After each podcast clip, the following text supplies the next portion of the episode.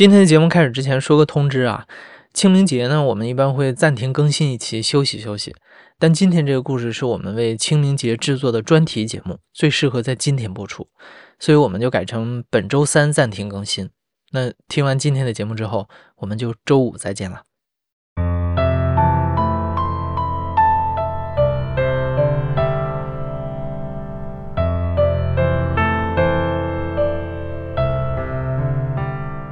你好，欢迎收听故事 FM，我是艾哲，一个收集故事的人。在这里，我们用你的声音讲述你的故事。每周一、三、五，咱们不见不散。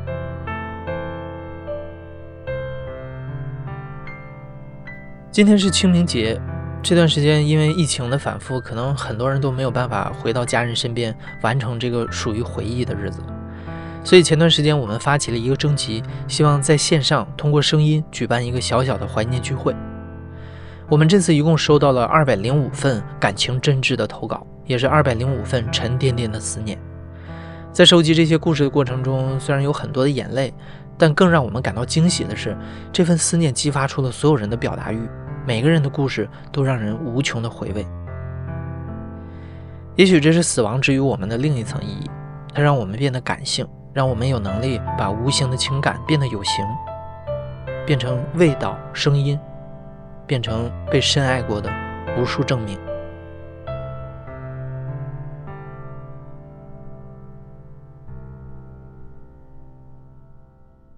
我外婆的粥非常的特别，是那种超级厚、超级粘稠，很香。外婆说，就是这样的粥比较抗饿，因为我上午要读书。要熬到中午才能吃饭，他怕我吃不饱，注意力不集中，所以他就会特意把粥熬得特别厚，这个粥用筷子都可以夹起来。然后我可爱的外婆，她通常会穿一个厚厚的绿色的毛衣外套，戴一个有点藏青色的围裙。她会给我盛两个半碗的粥。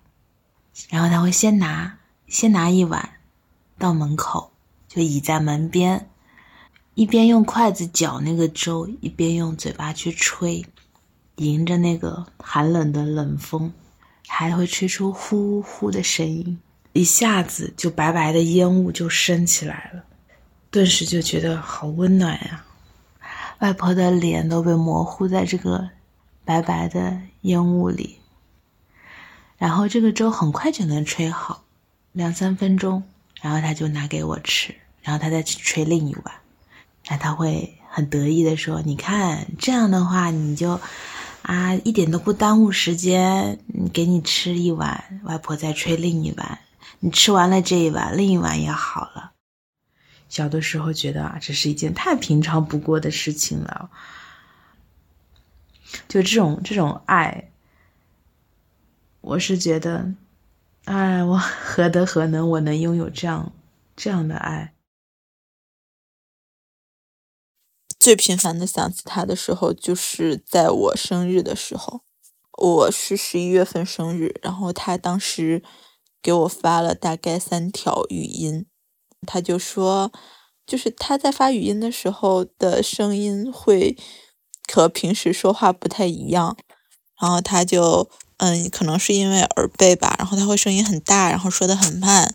他就说：“今天是你生日，早上吃祝你生日快乐，早上吃点什么好的？”类似的一些话。然后当时我不知道为什么，因为其实之前他每年也会给我一些小礼物呀，或者是发一段语音啊，或者是打电话。在一七年的那一次，我就鬼使神差的。把这段语音做了收藏，我当时是没有多想的，就是下意识的去把它收藏了。我没有想，当时没有想到这是他最后一次祝我生日快乐。我爷爷他小学没有毕业，连自己的名字也不怎么会写，但是他很会讲故事。我记得小时候。每到夏天，太阳已经落山以后呢，我们会在我们的道场上，也就是家门前的空地上，洒上凉水，然后把很大的我们叫做春凳的一个凳子搬出来，在外面吃乘凉晚饭。吃完晚饭以后，我爷爷会边吃边抽着旱烟，然后给小孩子。讲故事，那我肯定是第一位倾听者。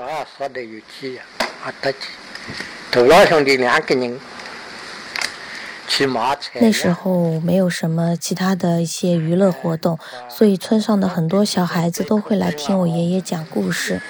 给罗罗两个鸡。他讲的时候，嗯，声情并茂。就是拿那根烟管抽一口，吐一口气，我们听得特别的津津有味。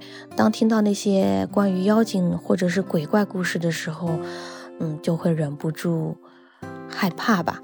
小时候也是因为这些故事，让我们的童年充满了色彩。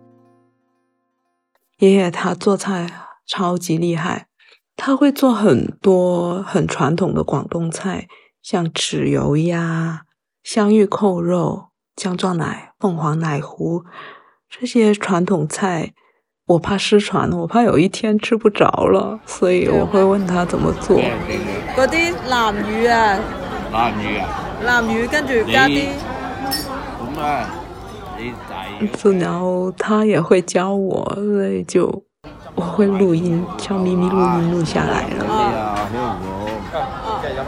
麦兜电影里面有一首电影插曲，叫《你的扣肉》，里面有句歌词是“我愿似一块扣肉，扣住了梅菜，扣住你手。”我每次听到这首歌的时候，整个人都不行了。明明就是一首很开心的儿歌，但是，但是我每次听到。我就会想起他，我我好想吃他做的扣肉，也好想扣住他的手呀。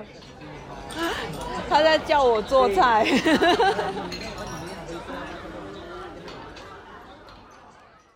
回忆不是只有美好的，有的人的离开会留下一个巨大的缺口，塞满困惑还有疑问，让人每每在怀念的时候心情复杂。下一个故事就是这样一段回忆。那个过牲口日子的爸爸，我是马肯，今年二十七。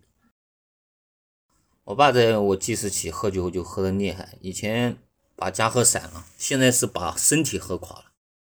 我爸从小就打我跟我妈，那时候我们在厂区，我爸是出了名的酒疯子，经常就是老老早，一早上就喝醉了，他还喝早酒。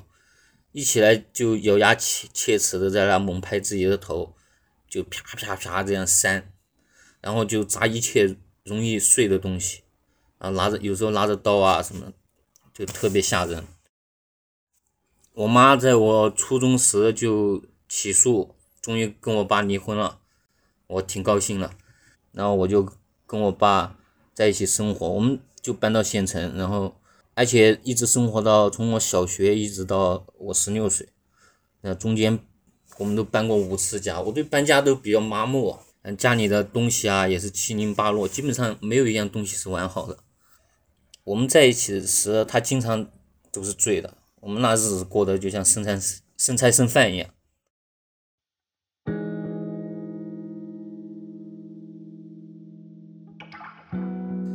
我们最后一次。住的一个地方是一个自建房，那个顶楼有个大平层。天气好的时候，我放学了就爱搬个凳子，在那看着太阳落下去，然后就在那发呆。我爸过世后，我老想着住的那个地方。我爸做菜就手艺特别好，我我记得我刚生的时候，我听我妈说那时候他们还开馆子。那一次他发工资，他没有叫他朋友，他朋友他那些朋友也没来，我爸就打电话叫肉摊的老板，大骨头肉不要剔，剁牛肉，然后买那天买了好多肉，反正也为后面大半个月的饥荒做准备。然后那是夏天的一个周末，然后我把衣服洗了，然后那时候没有洗衣机甩干嘛，就直接重拖拖了，就直接挂着晾着，啊，水流的到处都是，衣服连续不断的滴水，让人感觉特别凉爽。我爸做饭时不喜欢谁在边上帮忙，我就洗洗菜、洗洗碗。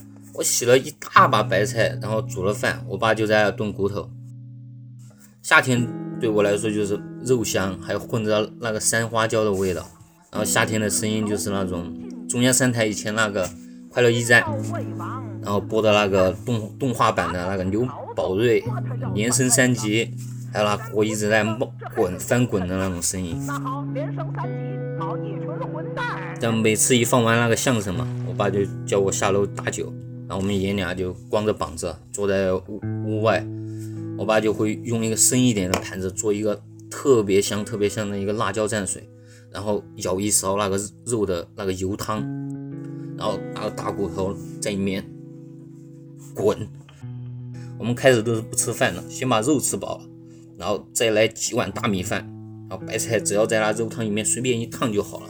骨头肉被炖得特别泥骨，那一块骨头肉一片白菜，你还能看到肉汤裹着那个酱油，那一口下去真特别满足。其实我爸他并不是一个酒疯子，他也不是一个面目狰狞的一个坏人，人就是这么复杂。就像我对他恨，我根本就恨不起来。我妈也是，他这个人嘛，我爸就长得圆圆的。然后看着其实一点也不让人感觉害怕。以前我问他，我说你为什么要喝酒？然后他就说，你认为我想喝啊？越长大，我就是越来越就是挺理解他。但当然，我还是不理解他为什么打我妈。如果说完全理解他，我就感觉对我妈也挺不公平的，至少对我也不公平。但我就是恨恨他恨不起来。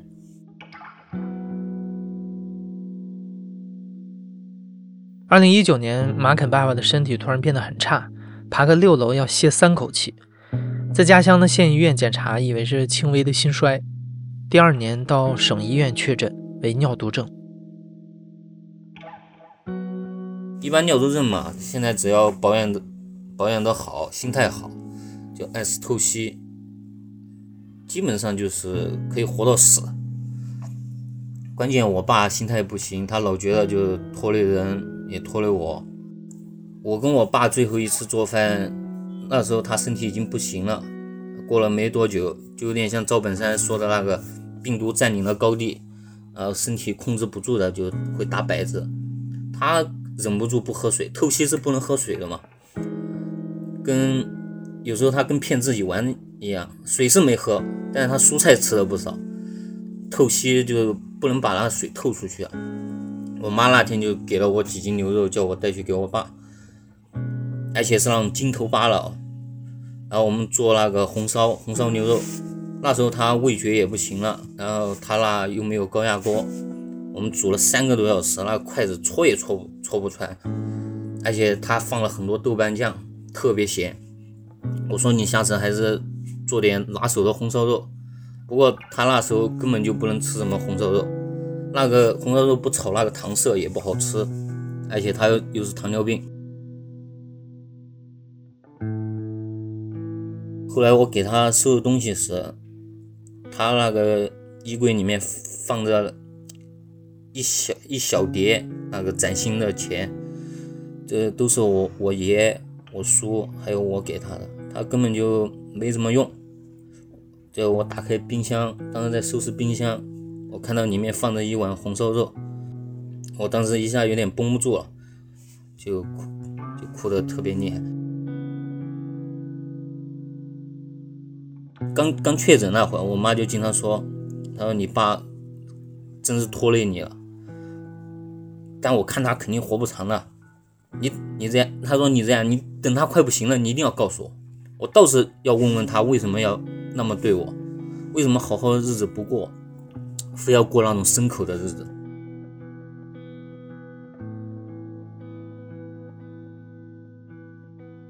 就五月二十四号那天，就我当时在一个好朋友的哥哥的一个物流公司干活，就开车送货。我叔打电话来说，你爸这次有点严重了，都下病危了。当时就脑脑袋嗡嗡响，我就打电话给我朋友，我然后他们都来了，我又打电话给我妈，我还要逗她，我说我说人怕是不行了，你快来，你不是要问他吗？我妈来了，什么也没说，我估计她她也知道，她肯定是不会说的。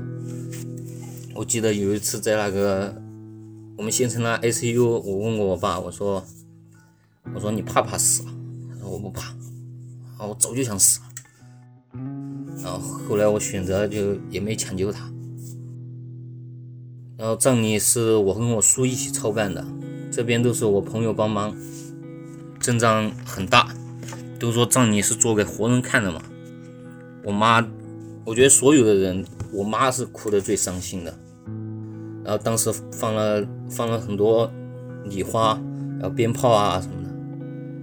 然后我就开玩笑跟我妈说：“我说妈，你放心，我说你要是没了，你的这个阵仗比我爸的还大。”我妈就哭着，骂了我一句。父亲去世之后，马肯总会想起以前的那些日子，那些父亲嚷嚷着要戒酒的日子。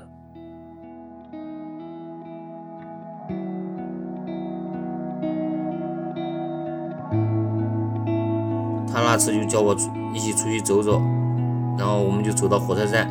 我我爷爷家就火车站的，我爸从小也在火车站长大。呃，我们跨过那个铁铁路嘛，那时候那个老火车站还在运行，然后我们就买了一些零食啊什么的，沿着那个废弃的一个铁路就一直走，一直走，就走到河边。我记得那时候刚刚开春，河水都还没有涨起来，然后我们就在河边坐着，然后听鸟叫啊，就那坐着发呆。我爸身上也没有酒味了，他就坐在那抽烟，太阳照的我们身上。特特别暖，我开始就觉得，我坐在那的时候，我就想着我们的日子估计估计要好过了。然后我觉得只要我爸不喝酒，我们就能过过得好，就能过得下去。这样的日子到底还是没有来。关于父亲这一生的疑问，马肯也再不会有答案。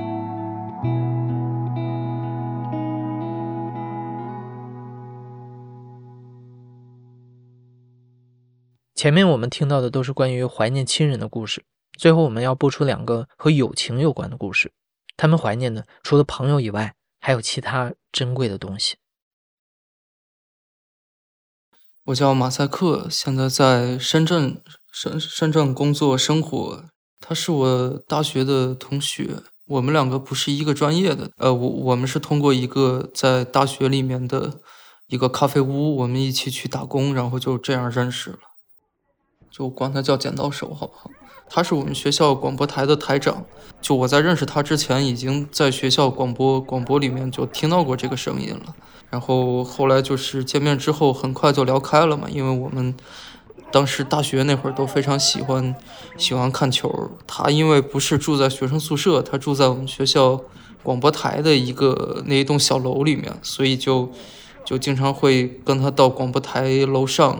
就有那种特别老的大肚子，然后小小个儿的那种凸屏的电视，我们就会一起看球。欧洲的球赛什么你也知道，可能看完都已经三四点了。然后那会儿也年轻，可能就就顺着顺着就继续聊下去，聊到学校这个大门开了之后，就直接出去吃饭了。我们那个时候就是。就还没有接触到社会，然后就是聊那种特别不切实际的将来应该怎么样，比如说毕业之后我们会先先各自安心挣个几年钱，然后将来再去开一个咖啡咖啡屋啊什么的，就是会有这种非常非常扯的东西，觉得毕业之后的生活会很美好，结果一毕业就被就被这个社会治得服服帖帖的，就很快就投降了。我那个时候，他他已经到北京工作了嘛，就下班之后也会，比如说加班也好，或者是他在公司，然后怎么躲着领导，我们会连连连线，然后玩一下那个飞法，然后踢踢两局足球。就你感觉有些东西就是真的跟我们想的不一样，但是当时那种比较单纯的快乐呢，还是会保留下来。毕业之后，马赛克和剪刀手因为异地工作，见面的机会不多。剪刀手时不时会发一张拿着酒杯的照片，两个人连着网线，虚拟的碰个杯。二零一七年年初，非常巧合，两个人有事儿，在同一天都从广州白云机场出发。登机前，他们约定一定要见一面。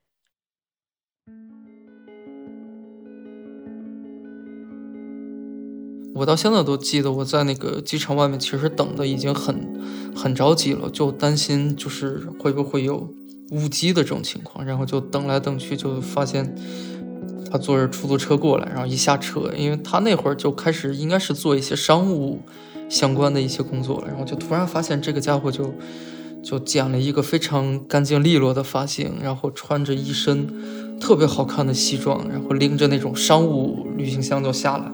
然后那会儿我还穿着就是那种曼联的夹克衫，然后 就看上去就是英国的那种在街头端着啤酒杯的老球迷一样，然后拎着一瓶黑方等着他。然后我们就拿那个机场的那个三角形的喝水用的小纸杯，就拿拿着威士忌，也没有没有任何下酒的东西，然后就。就恨不能就是我说我说完一句说你最近过得怎么样好不好，然后就就会仰头喝喝掉一杯，然后他会跟我说最近最近挺忙，然后前日子加班到哪儿，然后又仰头喝一杯，就很快的就把那一瓶给给喝完了。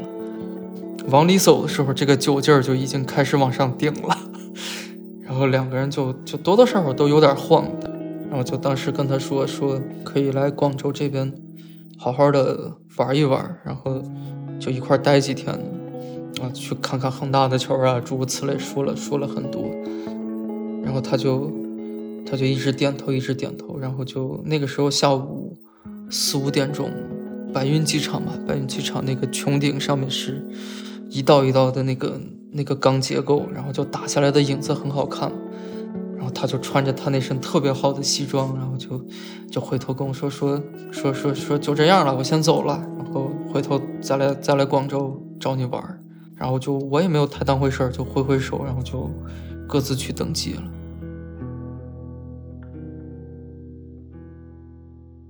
那是见到剪刀手的最后一面。半年之后，七月的一个夜晚，剪刀手突发疾病，在北京刚搬进的新家里停止了呼吸。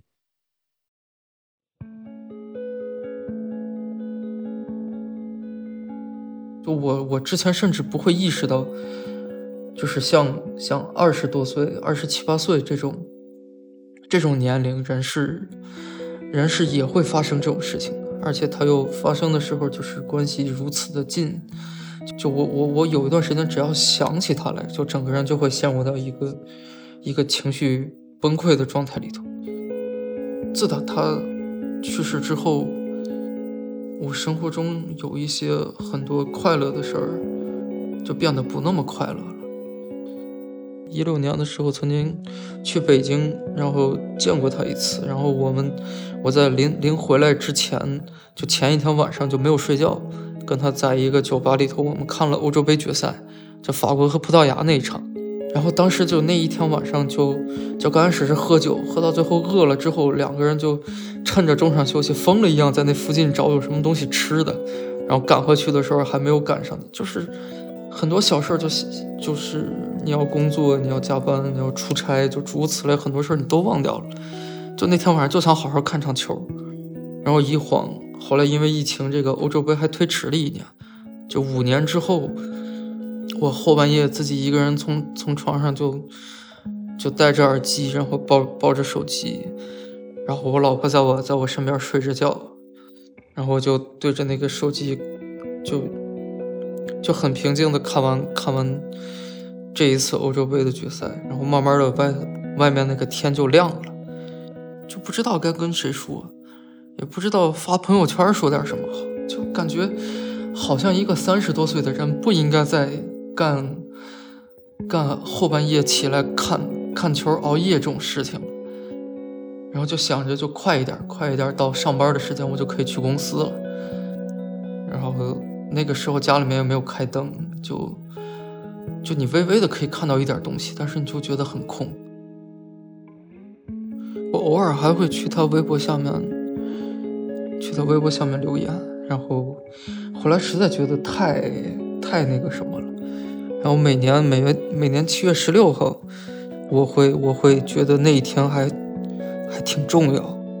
我也是之前听我妈说的，就是她说，呃，如果你心里边觉得很难受的话，说你找到一个路口，然后自己在心里面跟他说一说你想要想要告诉他的话。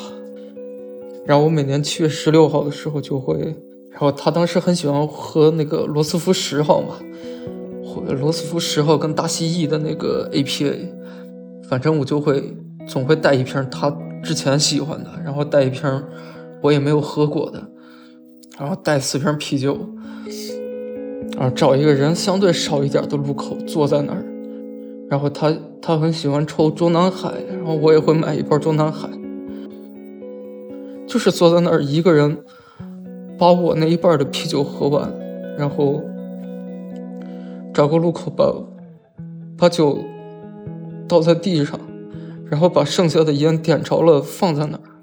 就我也说不上来要要跟他要跟他说什么，但是就每年都想都想这样去做。就我可能只有在。在那个时候才会觉得自己还有一点没有没有完全，完全就是跟着他，就是到了另外一个地方。我每年的那个时候都会特别的想他。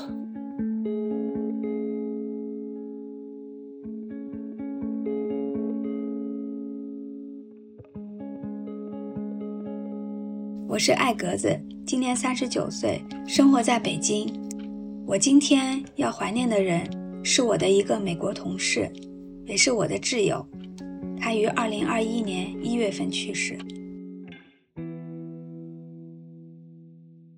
为了保护隐私，我们在这里称呼这位美国同事叫 C。刚认识 C 的时候，艾格子还是一个刚刚步入凶险职场的新人。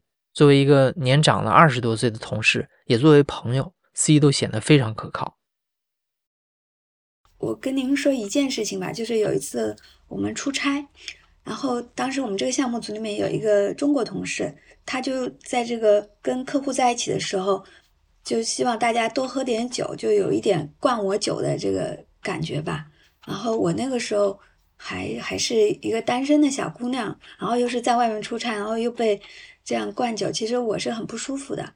然后他就站出来，就是不让那个人，但是他的中文不好，所以呢，他也有点激怒了我们那个。项目的这个负责人，后来我们回到酒店之后，那个中国同事他就非常不开不高兴，然后他就觉得我没有给他面子，没有喝酒这样子，他就那个一直敲我的房门，就说你要出来，你要跟我说清楚怎么怎么样。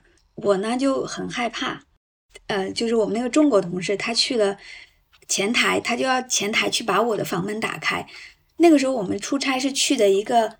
比较偏僻的地方，可能那个时候零八年的时候，可能酒店的服务也没有那个意识。然后他下去之后，我们就听到很吵闹的声音，他就赶紧的到我的房间来，他就跟我说：“他说你赶紧去我的房间住，我在你的房间住，这样即便他进来了，你也不会受到任何伤害，他也不知道你住在到底住在哪一间屋。”所以就那件事情，我就觉得他是会懂得，然后会知道你作为女性的一些弱势。C 的太太是中国人，因为太太的事业，他留在中国工作生活了十一年，直到女儿去上大学。因为生活半径相似，艾格子和 C 的家人也越来越熟悉。他能看到除了工作状态以外的 C。他是一个耐心的父亲，一个热心的邻居，也是一个孤独的异乡人。啊，他好像就是因为他就是为了家庭留在这里，所以我觉得他有一部分东西就关闭掉了。其实我觉得是这样的。包括有时候看着他，我觉得他还蛮孤单的，就是就那种孤单，就是他他融入不来这里，他其实融不进去这里啊。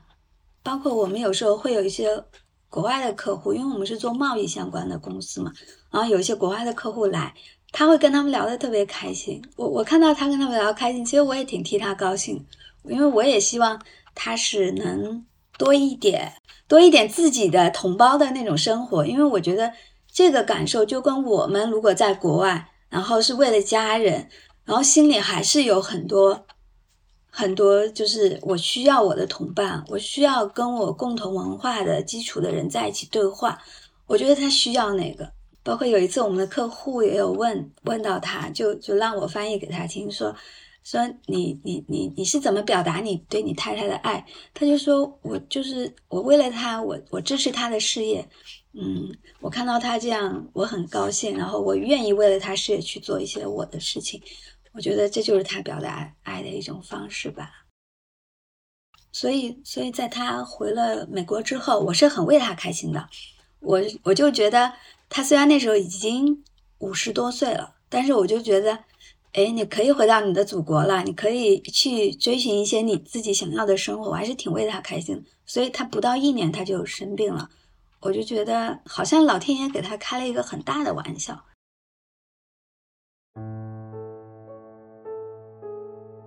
一八年十二月份，他给我发了微信，啊，他说我我我其实特别不想把这个坏消息告诉你。然后他说，两个星期之前，他的那个医生查出他脑子里面是有有肿瘤，嗯，然后然后他就说，他说我只是想告诉你。嗯，你一直是我的好朋友。我当时呢，就是我其实跟完全不知道该怎么回复他，我就问了很多实际的问题。我问他，有人照顾你吗？你打算怎么治疗？还有，你有医疗保险吗？我都关心的很实际的一些问题，因为我真的不知道怎么回答他。后来他到后面，他给你发的微信常常就是，就是词不达意，就是。发的就像乱码一样，其实因为他的手不听大脑的这个使唤吧。但是我记得他当时给我发信息，他跟我说，趁现在我的脑子还是比较清醒的时候，他说：“Cindy，你要是有什么需要我帮忙的地方，你可以帮啊，你可以告诉我，我可以帮你这样子。”我那个时候到后面到后期的时候，我知道他常常是发不出微信的，因为我觉得他有很长一段时间都都可能就是。躺在床上卧床休息那样，我呢就把那个微信的运动，把他的步数调到我关注的人里边，他是在第一个，这样我每天醒来的时候会看一眼，他如果有步数，我就知道其实他还活着。但是到后面，其实我觉得我们是缺少一个生命教育的这个课，就是他在病痛中。他其实在一个倒计时的状态，我们作为朋友坐在他身边的人，我们能做什么？我觉得这个其实是一个需要我们去接受教育的。这样，因为我觉得我做的太少了。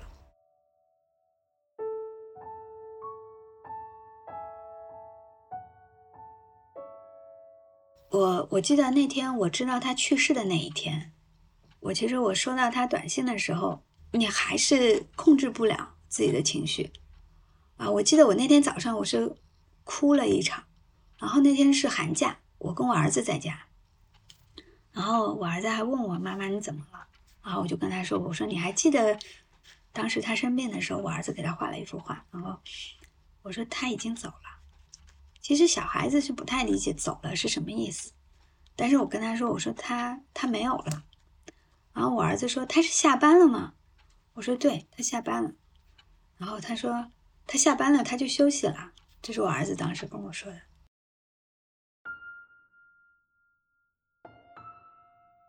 我就说：“我说你陪妈妈出去走走吧。”然后我们俩就开车出去，去了一个地方，就是以前我们经常会吃吃工作餐的地方。那天是冬至，然后那个店家特别好。那天那个老板娘还送了我两份那个红豆沙的甜品。然后我就那天就忽然觉得身边的人都好友善啊，就连我儿子平时挺调皮的，他那天都好安静，然后就一直陪着我啊。可能就是我更平和的，更更去感受身边的人对你的这种爱吧。我觉得这可能是是我们面对死亡的时候，你就应该去更多的去感受你你本身就拥有的一些东西。其实我觉得平时这些东西都在。但是我们都太匆忙了，没有时间去感受。我们能拥有的东西其实是很多，在你珍惜的时候，你就觉得其实他们还是很美好。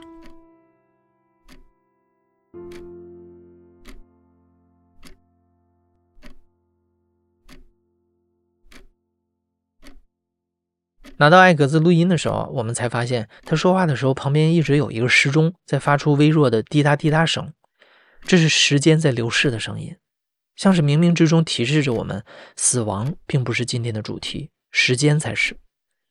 我们常常因为终点的强大而忘记，其实每一天我们都在更近的抵达终点。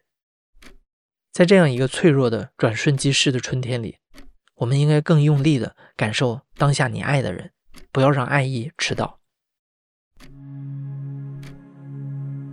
你现在正在收听的是亲历者自述的声音节目《故事 FM》，我是主播艾哲。本期节目由野捕制作，声音设计桑泉，实习生施雨涵。感谢参与本次节目录制的所有听众，这里有呼呼、小花生、米兰达、燕子、欣欣、艾瑞妮、昭昭、Fiona、童记、肖一、马肯、马赛克、艾格子、方丁、李欧娜、珍珠芝麻、阿俊、学子、淘淘乐、Rinji、溜西瓜和小 Z。最后，也请他们用自己的声音传递出这份思念。妈，小皮现在已经一岁半了，超级可爱。他已经会看着你的照片叫外婆了。我们都很好，嗯，你放心吧，我好想你啊。我是多么想让您看看我现在画画的样子是什么样的，想让您看看我的画，想让您看看我。现在我已经长大了，而且我长得好像还越来越像您了，爷爷，谢谢。老爷，虽然已经说再见了，但是你永远都在我心里面。哎，是个特别固执的老头，永远活在我心里面。爷爷，无论你在哪个世界。都希望你安好，希望你在那边好好的，我永远健康快乐的度过每一天。怀念你，我爱你。过几天我们会去看你。你不要这么辛苦了爸？爷爷，你的孙子长大了，他考上了大学，读了研究生，读了博士，成了整个家庭的骄傲。你没有白疼我，可惜我永远见不到你了，我好想你。我爷爷有一点耳聋，我老开玩笑，我说我就是龙的传人，所以我我跟爷爷说话，我都要超级超级大声。啊最后要要说一句话给爷爷是吗？爷爷。